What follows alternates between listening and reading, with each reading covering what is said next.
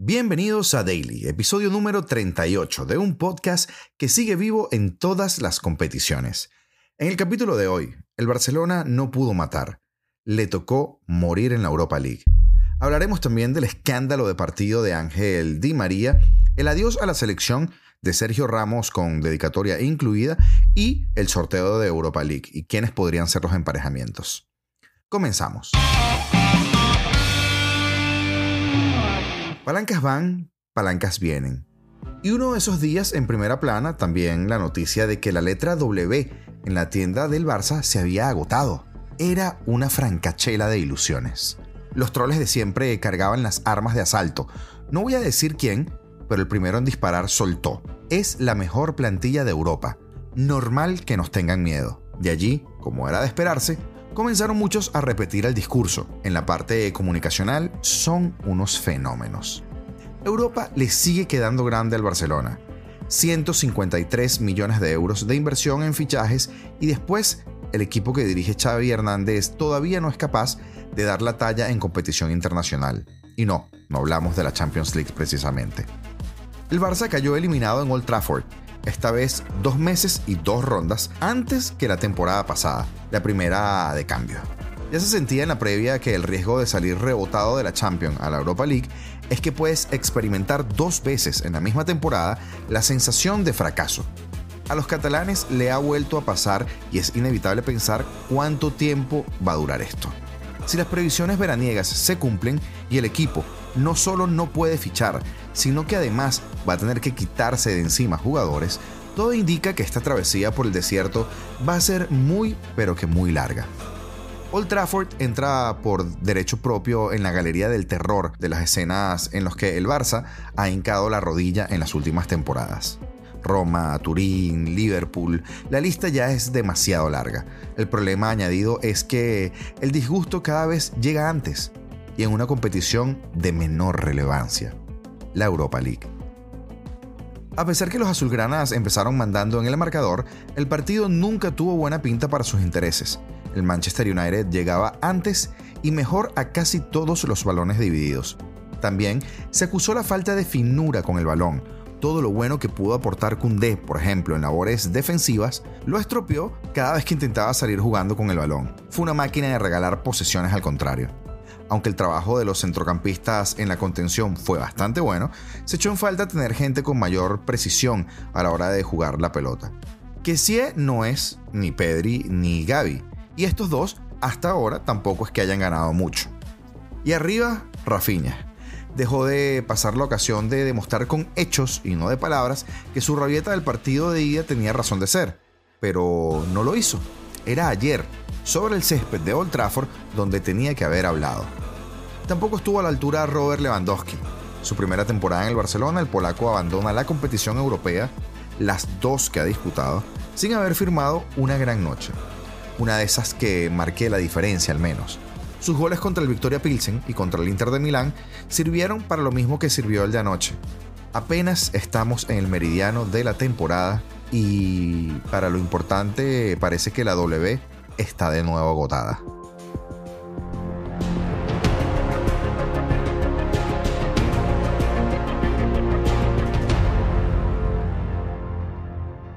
Y Di María destrozó al Nantes. Ángel Di María juega unos playoffs de la Europa League con la misma intensidad que te puede jugar la final del Mundial.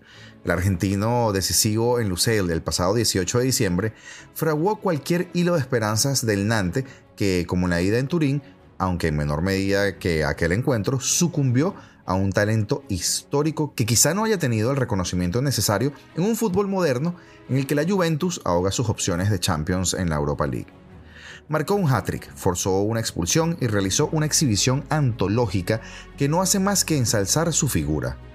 El 0 a 3 reflejó exactamente lo acontecido en la Bayur.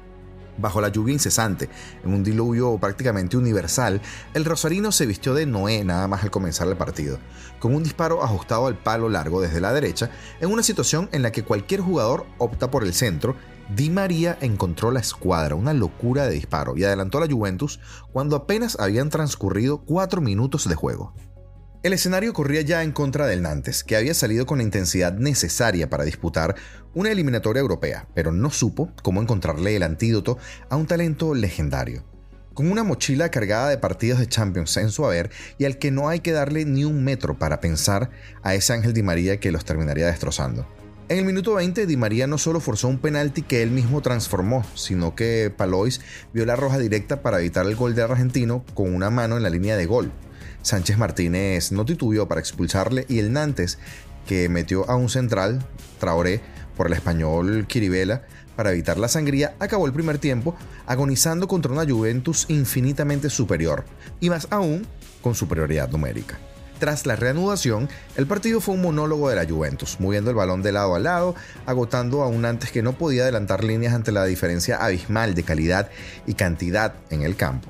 La Font, que tiene muchas papeletas para hacer el relevo de Lloris en la selección, mantuvo a los galos con vida, aunque no pudo frenar a Di María, que casi sin querer, en esas acciones que únicamente te entran cuando estás lleno de confianza, consumó su hat-trick y selló definitivamente, si es que ya no estaba cerrado, el pase de la Juventus a los octavos de la Europa League.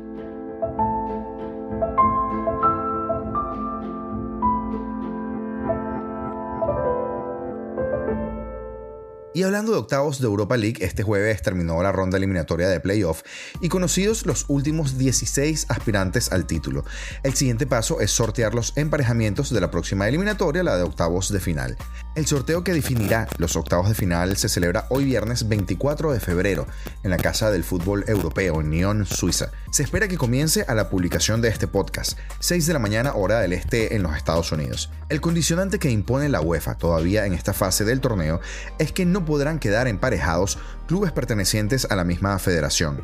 Es el caso del Sevilla, por ejemplo, que no podrá enfrentarse al Betis ni a la Real Sociedad.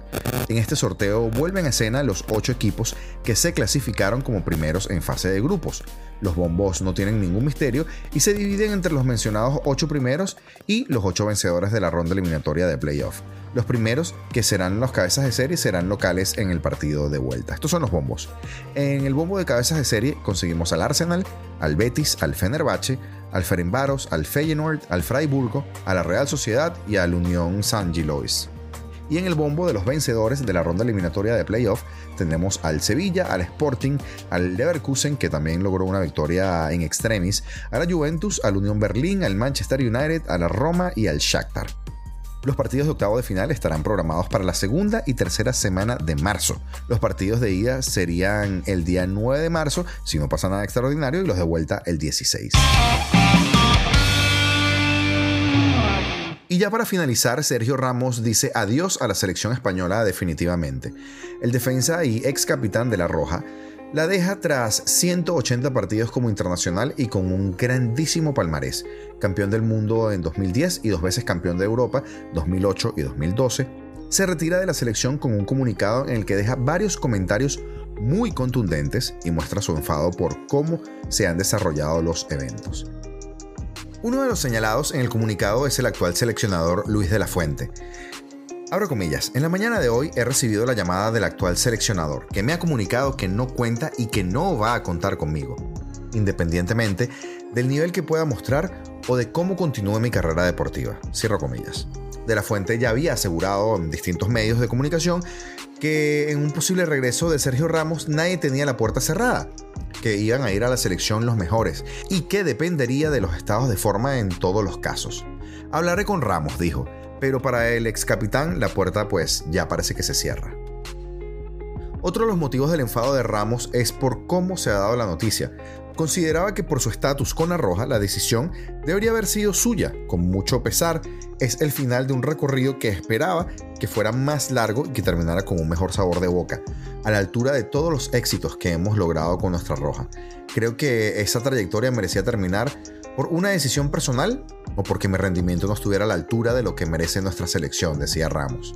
El actual jugador del PSG lleva casi dos años sin jugar con España. La última vez fue en marzo de 2021, cuando jugó cuatro minutos ante Kosovo. Y luego, entre los problemas físicos y Luis Enrique, le complicaron su regreso en las siguientes convocatorias.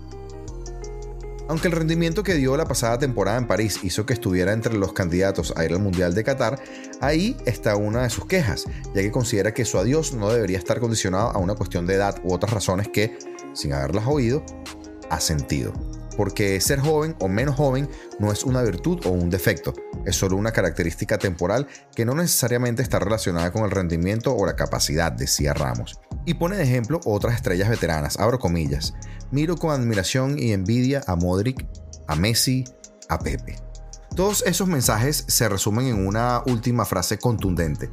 La esencia, la tradición, los valores, la meritocracia y la justicia en el fútbol. Lamentablemente no será así para mí, porque el fútbol no siempre es justo y el fútbol nunca es solo fútbol. A pesar de cómo se ha dado su adiós, Ramos deja la selección con la cabeza muy alta y agradecido por todos estos años. Y hasta aquí el capítulo del día de hoy. El viernes nos regala apenas un partido en cada una de las ligas más importantes de Europa. En Inglaterra jugará el Fulham contra el Wolverhampton. En España el Elche se medirá al Betis. En Alemania jugará el Mainz contra el Mönchengladbach. En Francia el Lille contra el Brest y también habrá poca actividad en el resto de las ligas del mundo. Ya será hasta mañana.